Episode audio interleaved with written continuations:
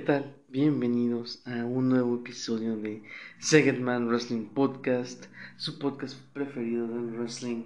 Y hoy vamos a hablar de lo acontecido en SummerSlam, evento presentado por WWE, un evento de tradición y veríamos un gran show, un show cumplidor y con algunas luchas, algunas que faltaron, algunos, no sé, estuvo raro estuvo raro porque ahí estaba el potencial para hacer algo bueno, algo diferente. Tienen un roster enorme y pudieron haber presentado un mejor show o mejores luchas, mejores rivalidades que por ahí se omitieron. Mm, no sé, dejaste fuera a una de tus historias principales del año pasado, que fue lo de Sami Zayn Kevin Owens contra Bloodline. Seguiste con Bloodline, que de hecho vamos a hablar del main event más adelante, que es parte de la historia que viene del Bloodline. Pero como decía en episodios anteriores, Kevin Owens y Sami Zayn no saben manejarlos como campeones. Como perseguidores, todo bien. Como campeones, todo mal.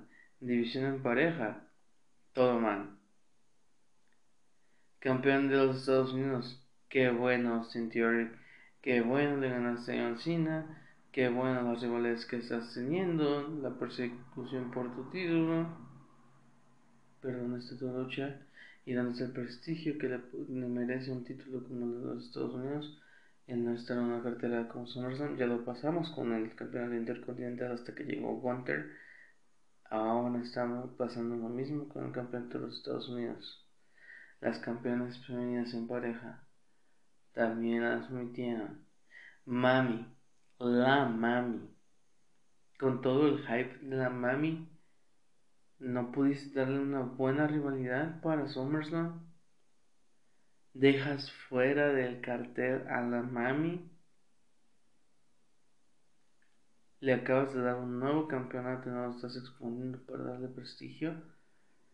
Pero en fin, vamos a hablar de la primera lucha de la noche. Logan Paul en contra de Ricochet. Traían ya un pique. La verdad es que ese Spanish Fly el que lo salvó Ricochet a Logan Paul en Money in the Bank mis respetos para Ricochet. Mis respetos para Ricochet el hacerle ver bien a Logan Paul, el lucirlo. Y también Logan Paul se ve que ha estado entrenando, se ve que va de lleno con esto, al igual que se involucraron en el boxeo, tanto él como su hermano, van en serio. Tal vez no es como que sean super profesionales o super atletas, pero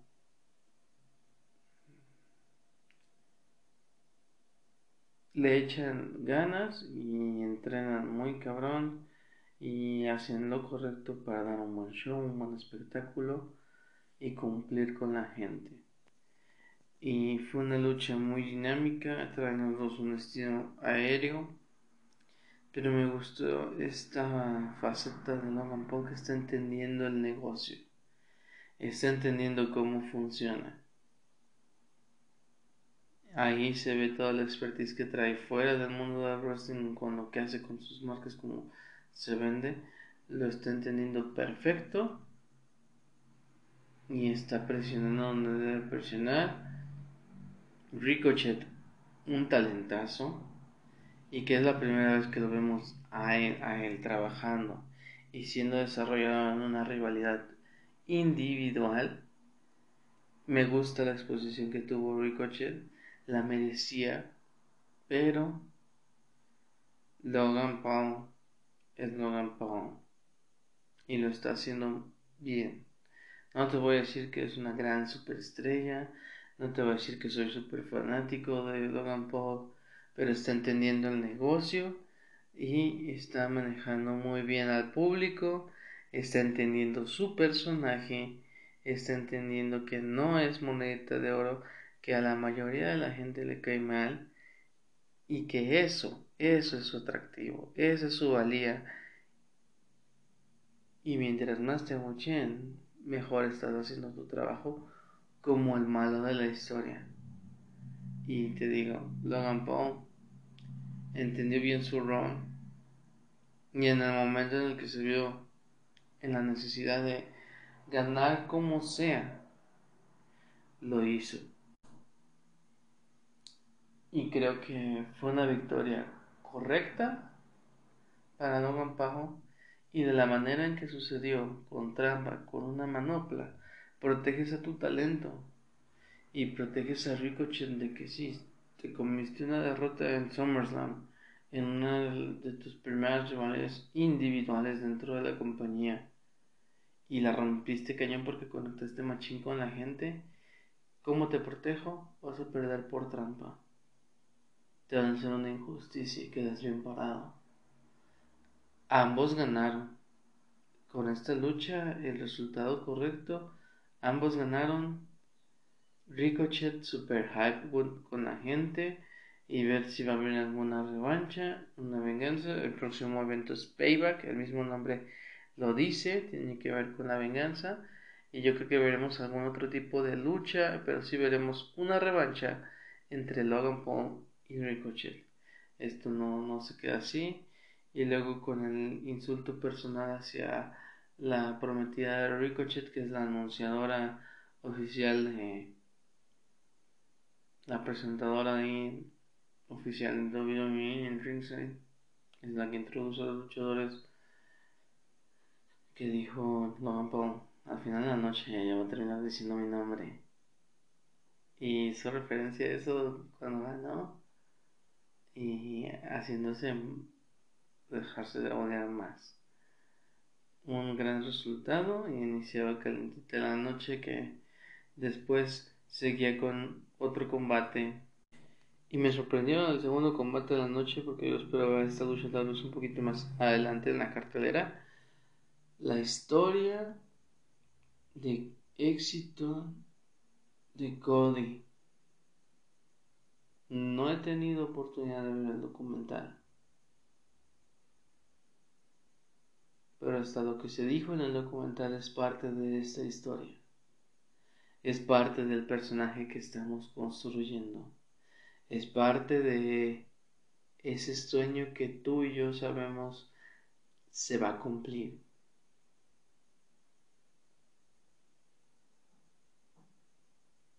¿Cómo y cuándo? Eso sí, aún no lo sabemos. Si va a ser una historia long-term storyline o short-term storyline. ¿Qué quiere decir? Como puede ser el próximo WrestleMania después del fracaso de WrestleMania 39 como puede ser hasta el otro, o puede ser hasta el próximo SummerSlam, no lo sabemos. Pero de qué va a suceder, va a suceder y vamos a ver a Cody levantando un campeonato mundial en WWE para cumplir esa parte de su historia personal, de completar un objetivo, un logro que su papá jamás pudo conquistar el obtener un título mundial dentro de WWE. ¿Y qué especialidad sería si va sobre obtiene el campeonato de WWE? Lo veo complicado, pero estamos en ese proceso de llegar allá. Y el primer obstáculo se llamó Brock Lesnar y la primera rivalidad así para encaminarnos hacia esa historia de Cody triunfando se llamó Brock Lesnar. Tuvieron esa rivalidad desde el día después de WrestleMania 39 donde todos estamos pues con la cruda de que pensábamos ver en ese Raw After Mania Cody ya con, como el campeón desarrollando tal vez la revancha o un nuevo challenge cosa que no sucedió pero bueno una lucha muy intensa, una lucha muy física, una lucha en la que se veía muy dominante Brock Lesnar por momentos y los comebacks de Cody le, daban para adelante. La conexión de Cody con la gente es muy buena. El storyline que te cuenta Cody en el ring es un arte, es un maestro haciendo esto. Y la verdad es que fue una lucha muy buena, muy entretenida. Cumplió y llevaron hasta el límite la credibilidad de, de que tanto puede aguantar Cody, que tanto va, vamos a darle para que sea creíble que venza a, a Brock, a Brock Lesnar. Y aún así necesito casi 3500 crossroads para ganarle a Brock Lesnar. Gana, terminan esta rivalidad. Y al final fue un momento random porque no lo esperas de alguien como Brock Lesnar. Se quitó su, su guante que usa para luchar y le dio la mano en señal de respeto a Cody. Ese fue un gesto que no esperaba ver. Me gustó el detalle y, el respeto. Y, y, que alguien como Brock haga esto para empujar y contribuir con esta historia. Porque esta no es la historia principal. Esto fue el primer episodio, el primer capítulo, por así decirlo, del libro. De la historia de Cody Rhodes.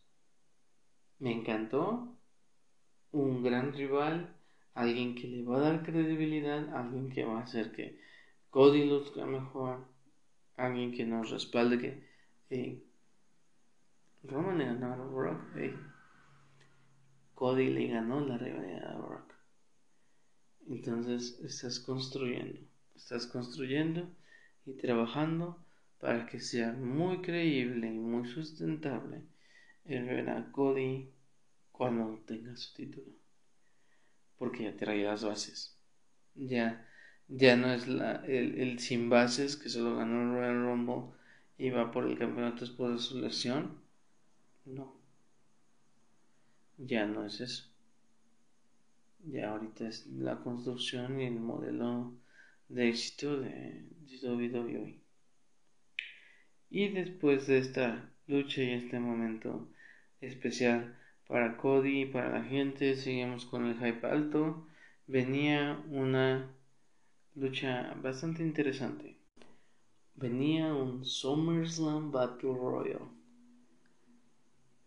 Yo, yo, yo, yo hubiera metido alguna de las luchas que mencioné al inicio de este episodio que esto. Y aquí vamos a hablar del timing de WWE. Entiendo completamente la historia del Judgment Day y por qué Damian Priest ganó el Money in the Bank, aunque no era el resultado que la gente quería. Pero armas todo esta Super Battle Royale para poder poner a LA Knight desde que se anunció que LA Knight iba a estar en este Battle Royale. Dije, van a hacer dos cosas. O nos cumplen con una victoria para el Knight que la está rompiendo. Yeah.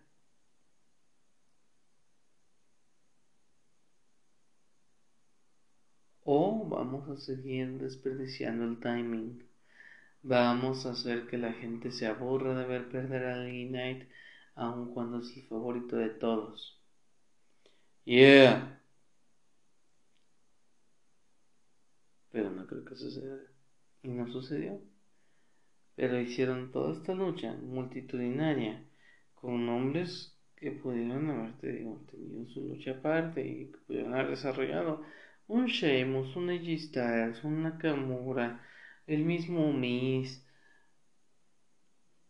Los Viking Riders pudieron haber ido por los títulos.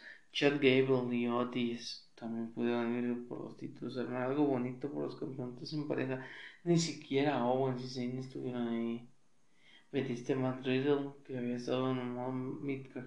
Metiste a Austin Theory a esta lucha como el campeón de los Estados Unidos.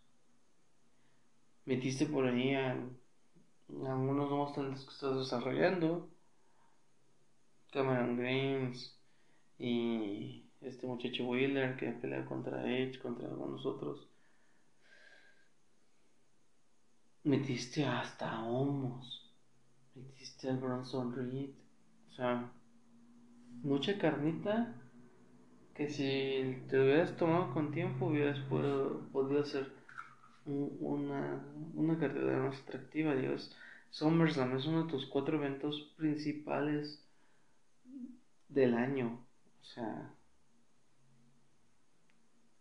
Pero en fin, fue una lucha también como las que luego hace AAA con los patrocinadores. Esto es igual, SummerSlam Slim Jim eh, Battle Royale. Elena ganó. Todos fuimos contentos de. Yeah. De verdad ganar. Sé que nunca queda igual el yeah, pero se siente chingón decirlo. Yeah. Y bueno, tuvimos la complacencia para los fans al ver a Elena triunfando. Veremos qué le parece el hype. Ahí está. Y eso fue lo que mató a Roman Reigns en su momento. ¿Que se supo recuperar? Sí. ¿Que la está rompiendo? Sí. Pero el timing. El timing. Otra cosa hubiera sido si ese Royal Rumble de previo a WrestleMania 30 ese Royal Rumble hubiera ganado Roman Reigns otra cosa hubiera sido el hype que traíamos todos.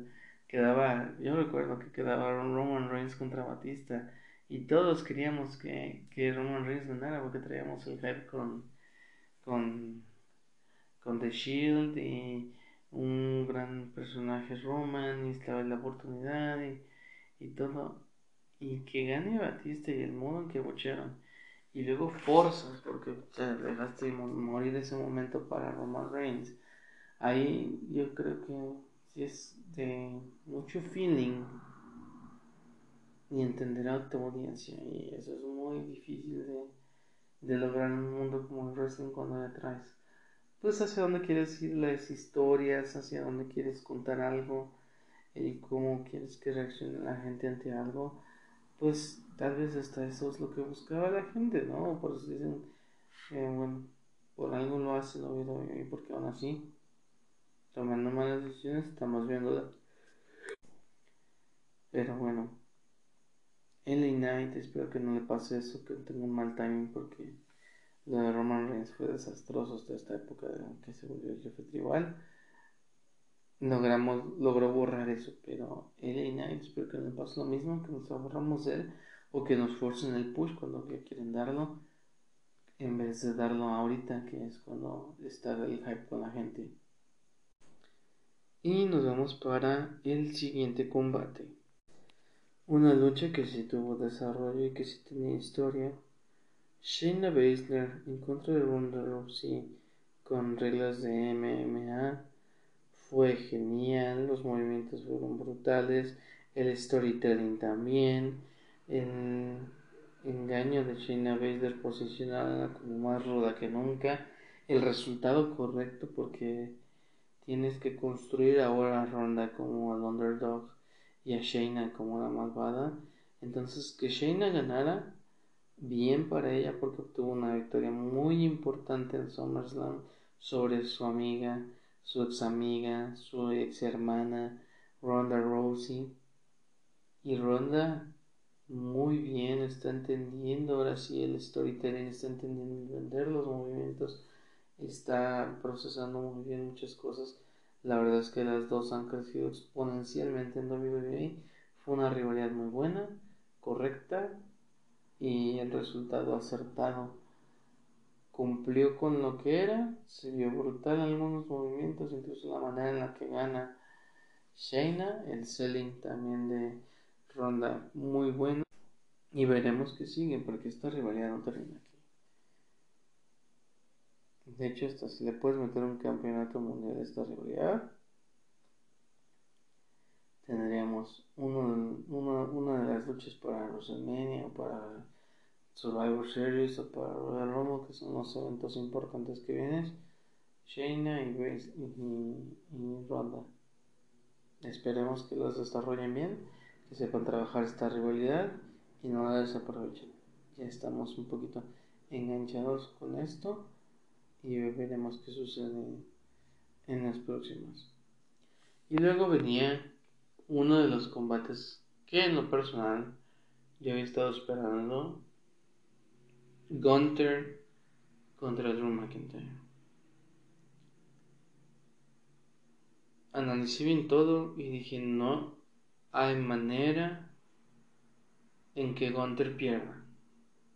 Pero es WWE de quien hablamos. ¿Y por qué desea con todo mi corazón que Gunter no perdiera?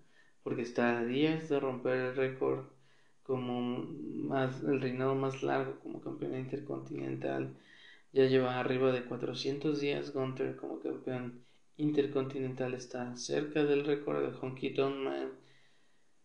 De creo que eran 451. Está muy cerca Gunter y un gran rival como Drew McIntyre, ex campeón mundial, alguien que le puede dar prestigio al campeonato y que le puede dar credibilidad, que pudiera ganarle a Gunter por su físico por la intensidad, porque ya había el campeón mundial.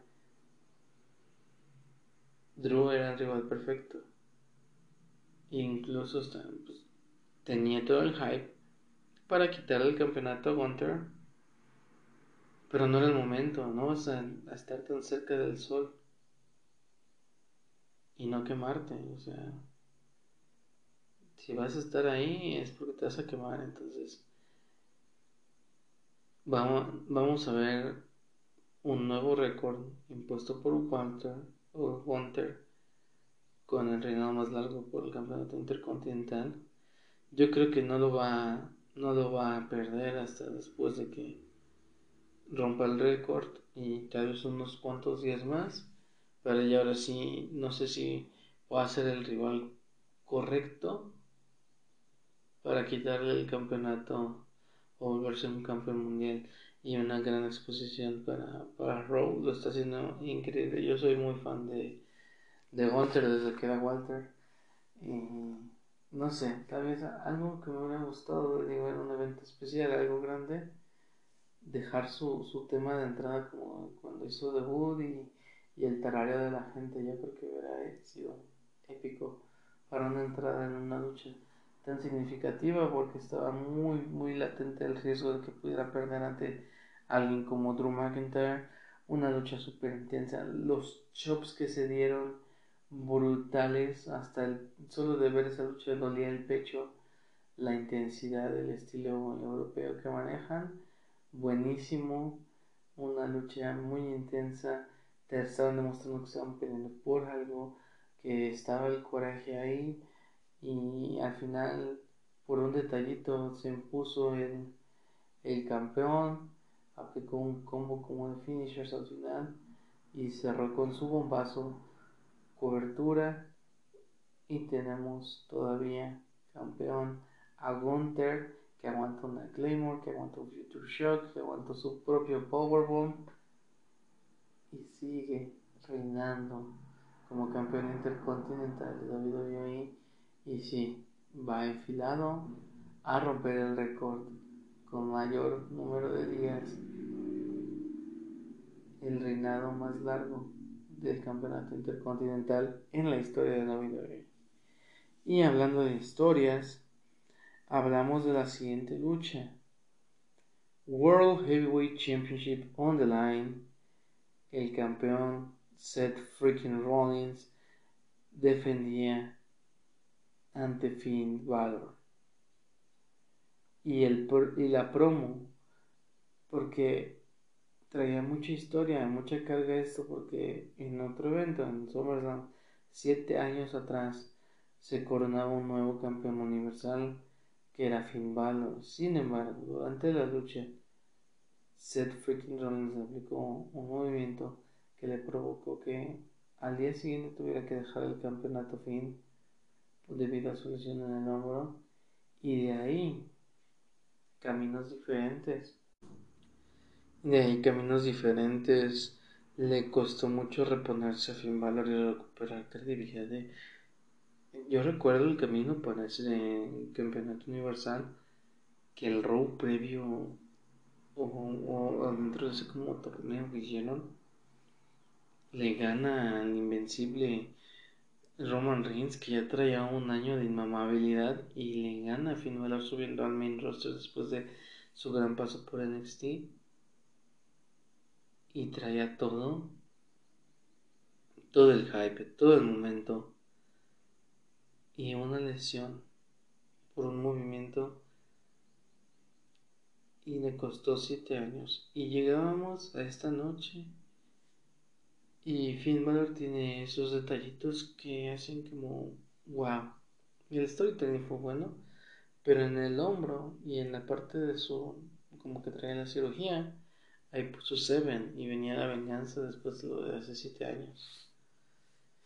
Y salió Seth Freaking Rollins, que no sé, o sea, es uno de mis favoritos. Pero justamente anoche, no sé si solo fui yo o la mayoría, queríamos verlo perder. Aunque fuera un reinado corto con un nuevo campeonato, tenías los elementos, la historia, todo para que él perdiera el campeonato. En un evento grande como SummerSlam, está bien. Una decisión súper arriesgada, tal vez. Pero tenías la historia, tenías los elementos, tenías la credibilidad del luchador, tenías todo ahí, los elementos para hacer el cambio titular y seguir con tu historia. Fue una lucha tremenda, cumplidorcísima, satisfactoria de ver los movimientos, los falsos finales, la ida y vuelta, el momento en el que Finn le aplica el mismo movimiento que él recibió siete años atrás a Seth Freaking Rollins y el selling de Seth Freaking Rollins también fue muy bueno. Hasta el cómo acomodó el brazo cuando cae sobre la barricada fue emulando la lesión y la manera en la que cayó Finn Balor cuando se lesionó. Trató de imitar, no digo que fue igual, si no estaremos hablando de algo trágico como una lesión de Seth Freaking Rollins, pero fue increíble, fue una muy buena lucha, pero ya pusimos ahora a Seth Freaking Rollins en el nivel inmamable. ¿A qué me refiero con esto? Que ni, ni los dioses del Olimpo podrían haberle ganado la noche. Me recordó a un, a un Johnny Gargano en ese takeover cuando se vuelve campeón en NXT que aguantó hasta los embates de la naturaleza y no perdía. Así se me figuró Seth Rollins ayer. Le aplicaron de todo y no perdía. Y tenía una razón de ser o algo que tal vez podría haber justificado. Y es que como Damien Priest ganó el campeonato, digo, ganar mal tiene dinero en el banco, puede canjear en cualquier momento. Y hasta eso me hubiera gustado, como un poquito como lo que pasó en Money in the Bank 2016, que la estelar fue Roman contra Seth Freaking Rollins. Seth Freaking Rollins gana y a los dos segundos sale Dean Ambrose, canjea su maletín y sale él como campeón. Me hubiera gustado, me hubiera dado igual que Seth y Finn se hubieran robado la noche, Finn ganar y Roman canjear y tal vez el final del Judgment Day. Pero era como el momento Estabas en SummerSlam, un evento importante, tenías todo para hacerlo y no lo hiciste. Entonces veremos qué sucede con ellos. Y fue un resultado desafortunado.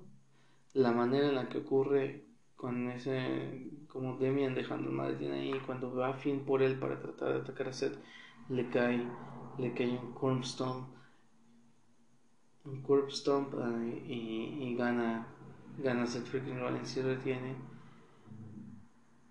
No sé, yo, yo sí iba por Finn Balor, me hubiera gustado verlo. Tenías digo, los elementos, la historia de los siete años y tal vez por eso, tal vez por como, hey, te voy a compensar y siete años después vas a enfrentar a, a Rollins, le vas a cambiar, le vas a ganar el nuevo título que tiene él y todavía esa victoria de Finn y tal vez lo de Damien Priest para tal vez una triple amenaza y le quitas el título a Damien Priest y lo preparas para en un futuro recuperarlo y desarrollas la historia y, hasta incluso intercambio de campeonato entre Finn Balor y Seth Rollins y que le den prestigio y que nos muestren que están peleando por algo. ¿Me explico? Yo eso es lo que haría y a mí me gustaría, pero este video de hoy y eligió la segura y terminamos todos con el a favor de Seth freaking Rollins. Y otra cosa es como, pues salió la mami también ahí, pero ¿por qué no tuvo su lucha la mami? Porque no tiene rivalidad, no hay quien le compita y no hay quien tenga credibilidad para ganarle a la mami. Y ya que hablamos de, de la división femenina, en la siguiente lucha, campeonato de la WWE femenino, Asuka defendía ante Charlotte Flair y Bianca Belair.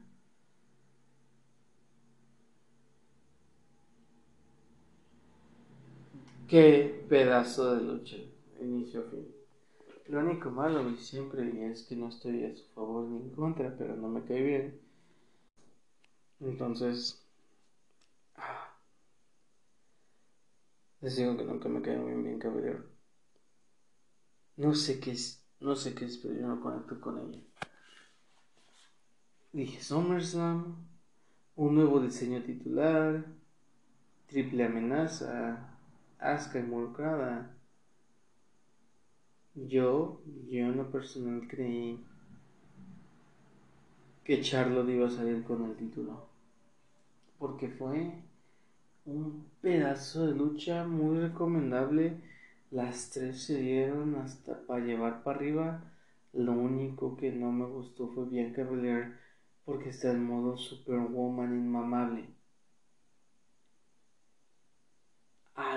de todo se seguía sobreponiendo y se seguía viendo súper fuerte y se seguía viendo imponente y esa actitud de la mejor, la uno más, es como... Asuka, pues el talentazo que tiene en ring es tremendo.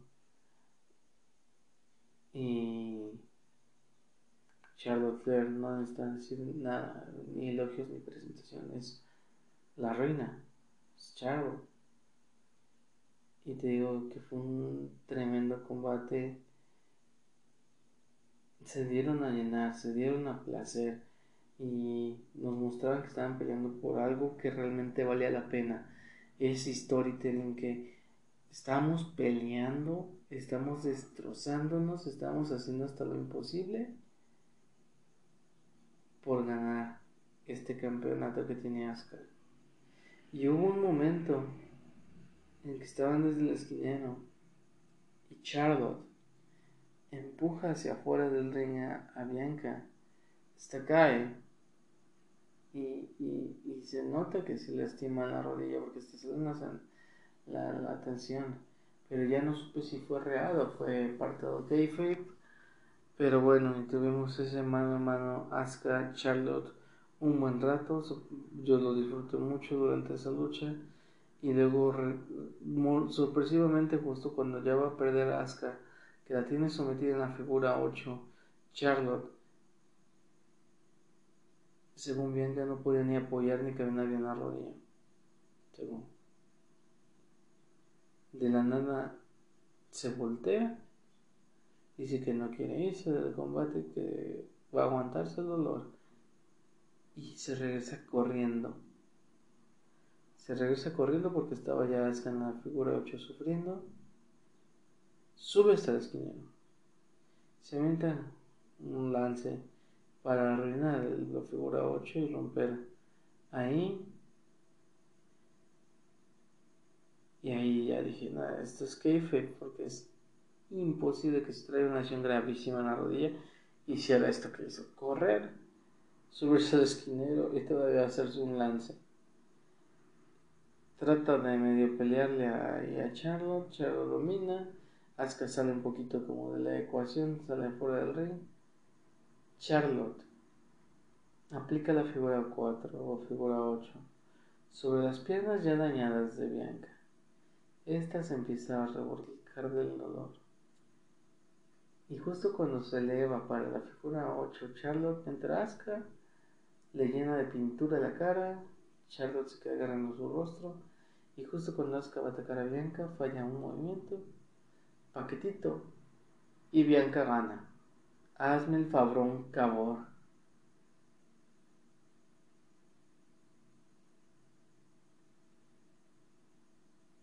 Increíble la inamabilidad y el selling que está teniendo. Yo entiendo la popularidad de que a mucha gente se conecte, pero no mamar, o sea, son chingaderas. Es, este resultado y el de, de Seth Freaking Rollins fueron pateabolas para mí, o sea, sí, sí estuvo en la chingada a ver eso, esos resultados, porque ¿qué te costaba darle un campeonato mundial más a Charlotte? Si vas a hacer lo que siguió de en esta noche, hablando de la división femenina, y que eso fue como que el, el azúcar amargo de mi noche, es que termina Bianca y suena la música del Damage Control Io Sky, mi muchacha ganadora del maletín Money in the Bank, acompañada de Bailey. Salió y yo tuve miedo primero porque dije, está en modo inmamable Bianca. No voy a hacer que hasta con una pinche pata menos salgan con la mamá de que le gana también a Io Sky.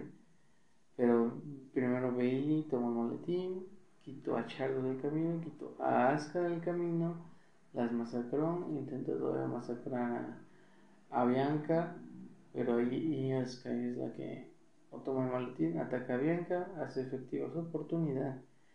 Moonsault, conteo de tres y Io Sky es la nueva campeona de WWE femenina. Wow. Les digo que fue así como amargo dulce el, final de esa lucha. Lo disfruté mucho, por lo mismo que no me quedé bien la señorita Belair. No soy fan, no soy partidario y disfruté mucho ver a Sky. Y luego salió Dakota que está lesionada y las tres de Damage Control un año después de su debut. Una de ellas, campeona de la división femenina en WWE, campeona WWE femenino Io Sky. Io Sky. Wow. Un poquito de satisfacción después de la noche. Y veníamos para la historia de historias, una de las mejores cosas que ha hecho WWE en estos años, la guerra civil entre el Bloodline.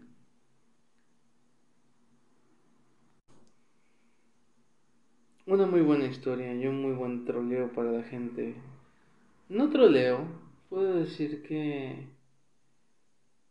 saben cómo hacerte comprar un boleto para esperar el resultado diferente al que ya, al más probable. ¿Me explico? O sea, es como si compras un boleto para un partido de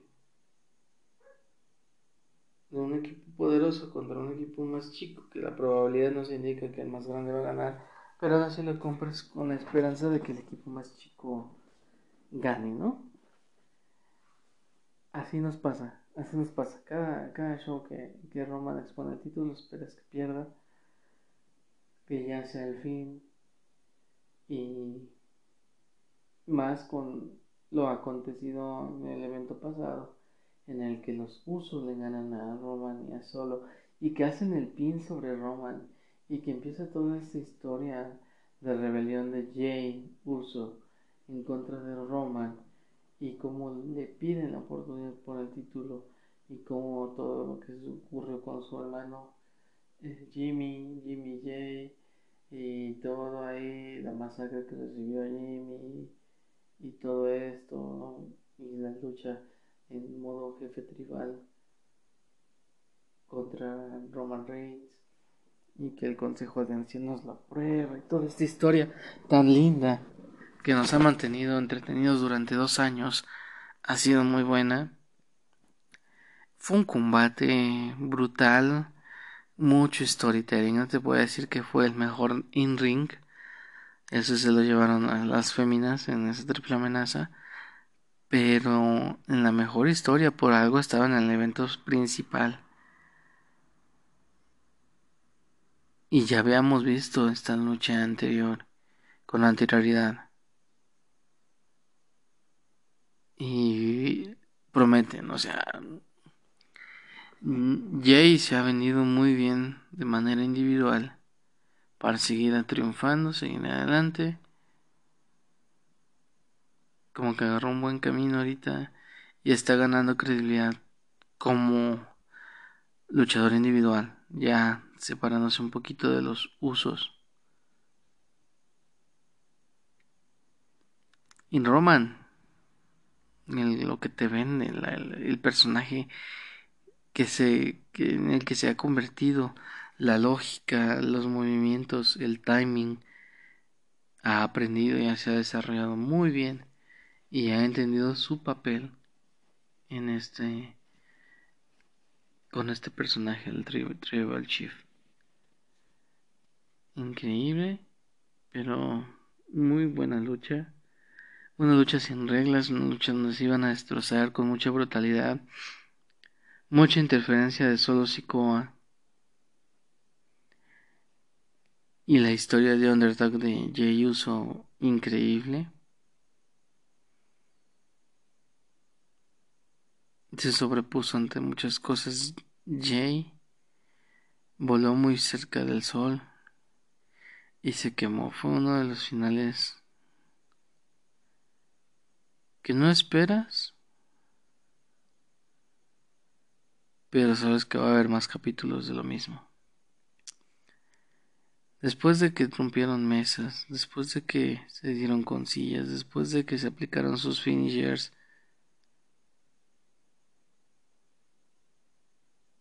después de todo eso,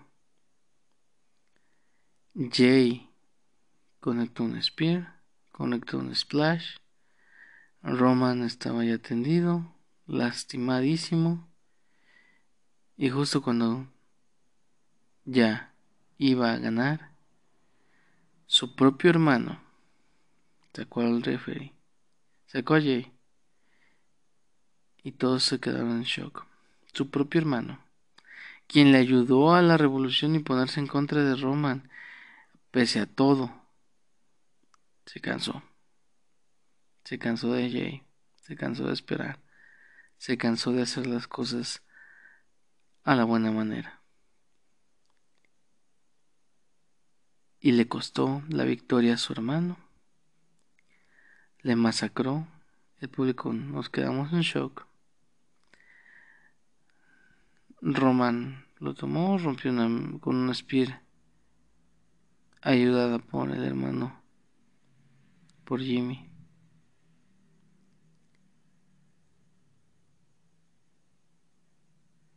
y retiene y sigue esta historia. Veremos un Jimmy contra Uso veremos qué pasa con Solo y Roman, ya que hubo un momento en el que por equivocación Jay hace que Solo reciba un spear por parte de, de Roman Reigns. Veremos qué es lo que quiere Jimmy Uso qué no le pareció de su propio hermano y por qué eligió al Tribal Chief. Veremos qué sucede con ellos y de esta manera, con esta controversia entre hermanos y con Roman Reigns celebrando, cerraba SummerSlam, la edición 2023. Les digo, hubo luchas como que esperaba de más, pero con lo que estuvo, estuvo cumplidor se ajustó a, a, las gentes que estaban en el estadio. Entonces yo creo que estuvo bien y, y veremos qué sucede con la historia de The Bloodline. Y nos vemos en el próximo episodio de Second Man Wrestling Podcast, podcast favorito del wrestling. Y no olviden darle, darle, suscribirse, campanita y todo ahí en Spotify o en la plataforma donde lo escuchen. Y si gustan seguirme en Instagram, me parece como arroba Esto es todo y nos vemos en la próxima edición de Segedman Wrestling Podcast. Hasta la próxima.